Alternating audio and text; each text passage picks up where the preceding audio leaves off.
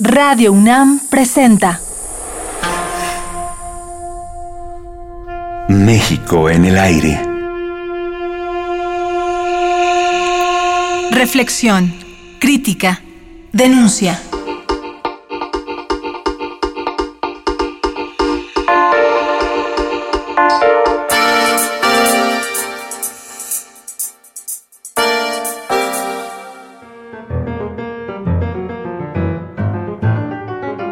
En México y en muchos otros países, las feministas y los movimientos de mujeres que luchan por una mayor igualdad realmente no han conseguido grandes logros, aunque tampoco podemos ignorar que ha habido avances en muchos aspectos.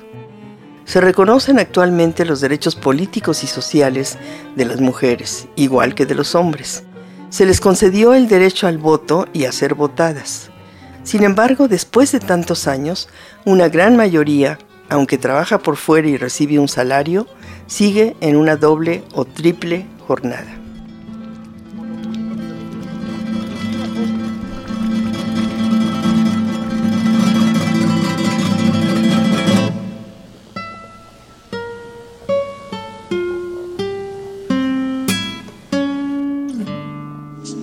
Siglo XXI es sin duda el siglo de las mujeres. Son buenas madres, buenas trabajadoras, buenas amas de casa, buenas amantes, pero también mujeres.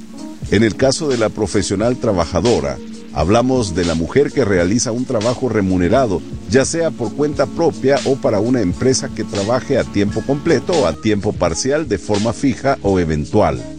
En el rol como esposa es quien se ocupa de manera incondicional de su pareja y frecuentemente le ayuda en sus actividades personales como pedir por él cita en el médico, comprarle sus artículos personales o ayudarle en situaciones complicadas que se pudieran presentar.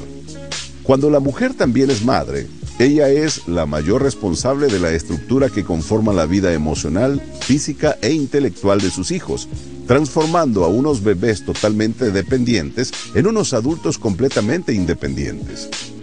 La madre es quien suele llevar el peso de los niños. Frecuentemente es la que cocina, hace las compras, intermedia en las discusiones entre los niños.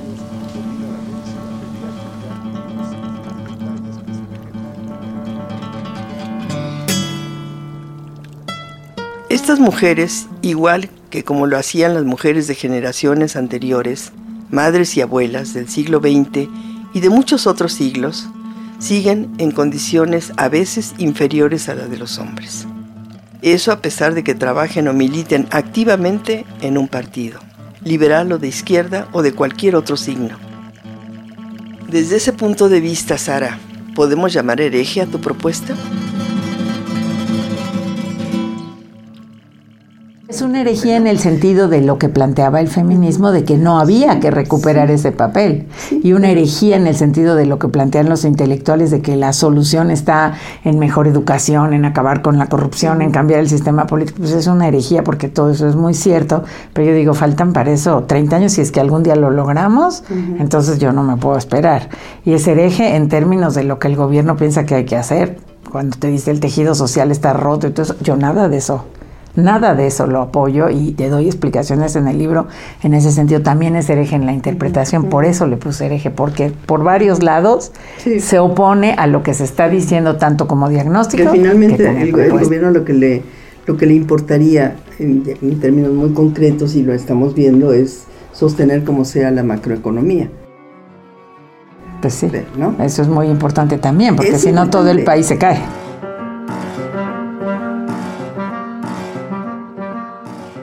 ¿Quién pone esos límites? ¿Quién decide esas fronteras? Yo creo que solo los ciudadanos lo podríamos decidir, que es lo mismo que decimos de los partidos. No les vamos a dar los miles de millones de pesos. un ejercicio de responsabilidad de la situación que atraviesa la economía del país y el llamado de la Secretaría de Hacienda para que las instituciones del Estado mexicano soliciten presupuestos tan austeros como el cumplimiento de sus responsabilidades legales. Yo no estoy de acuerdo en que este instituto construya edificios. No puede ser, por razones de Estado, que se dejen de construir edificios indispensables en este país. ¿No se puede hacer algo con el tema de telefonía celular? El presupuesto de este año fue de 30 millones de pesos de telefonía celular. Para el próximo año son 30 millones 200 mil pesos. Por importantes que sean las elecciones, por importante que sea la lucha de partidos, no. es un negocio redondo de muchos, sí. Entonces, todo eso nosotros tenemos que luchar para quitarlo. Creamos instituciones de transparencia, pues usémoslas. Sí ha salido mucho, sí ha cambiado mucho, pero todavía falta mucho, mucho, mucho. No veremos todavía nuestros tataranietos pelear por estas cosas. Un país mejor. Un país mejor lograremos. Y, y rápida y velozmente hablemos un poco de las políticas culturales y te voy a decir, Tú sabes muy bien que yo defiendo eso totalmente, pero ahora concibo la cultura de otra manera. Me parecen muy importantes los productos culturales, me parece muy importante llevarle a la gente deporte, acceso a los libros, acceso al cine, talleres de arte. Definitivamente, el ser humano no es nada más trabajar, comer y dormir. Requiere mucho más que eso. Pero también tenemos que entender la cultura en otro sentido, en el sentido de una manera de funcionar frente al mundo, de tal manera que el tipo de ofrecimientos que le hagas sirvan también para hacerlo entender de otro modo su relación con su país y su relación con la política y su relación, sobre todo su obligación como ciudadano. Esta parte no la hemos desarrollado mucho en México. Todos gritamos contra la corrupción, pero ¿y luego qué? Siempre le pegamos al de arriba porque es más visible, porque hay una periodista que lo descubre, porque, etcétera. Pero nuestra corrupción cotidiana. Es diaria. Y que la hacemos todos. En nuestro absoluto desprecio por los demás.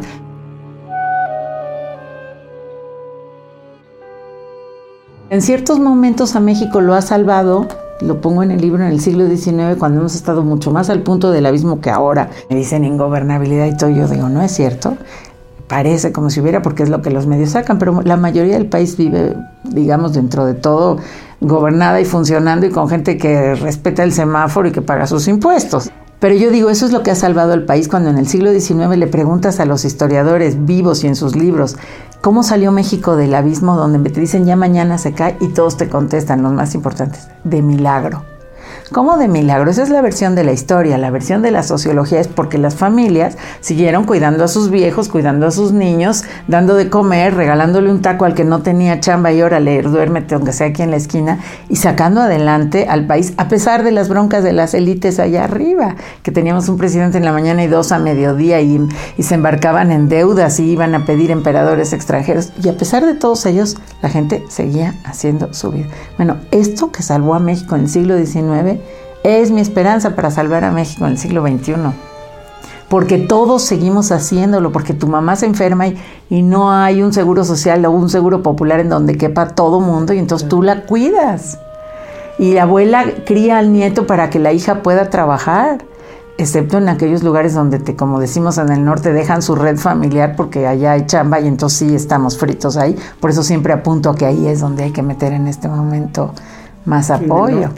En, las zonas donde las mujeres han perdido su, su, base familiar, ¿me entiendes? Pero las familias realmente son el sostén y siguen funcionando y ahí arriba que se peleen y que voten y que hagan más partidos y que el diputado diga, las familias están sacando adelante la vida. Ellos han salvado a México siempre, ¿por qué no lo habrían de salvar ahora? ¿Y tu esperanza es esa? 100% las familias con la madre como eje. ¿Por qué la madre como eje? No nada más me refiero a las madres solteras. En México la manera de funcionar del padre es, aunque viva ahí, no participar, ser ausente. Pero cada vez hay más jóvenes. Eso sí, en las clases ilustradas, en las ciudades estamos aprendiendo a hacer de otra manera. Qué padre, qué padre vamos a aprender y vamos a caminar mucho. Mientras tanto, ahorita son las mamás y son las abuelas y son las hermanas y son las vecinas. Y lo demás todavía es apenas un sueño y en ciertas capas urbanas de la sociedad sí hay un cambio también en eso, pero tiene que ir creciendo. Pero las familias funcionan así.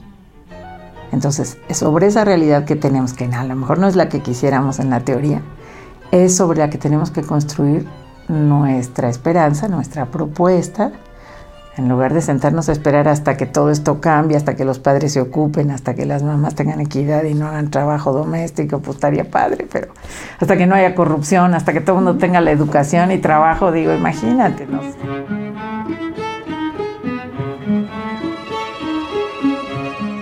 Los invitamos a escuchar mañana la última parte de esta entrevista con la escritora Sara Sejovic. No se la pierda.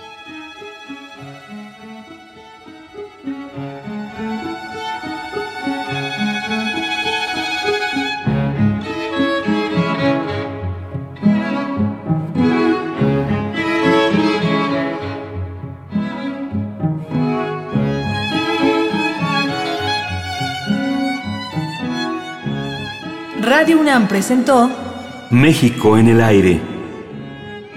Operación Miguel Ángel Ferrini. Equipo de producción Josefina King, Omar Telles, Alejandra Gómez y Jessica Trejo.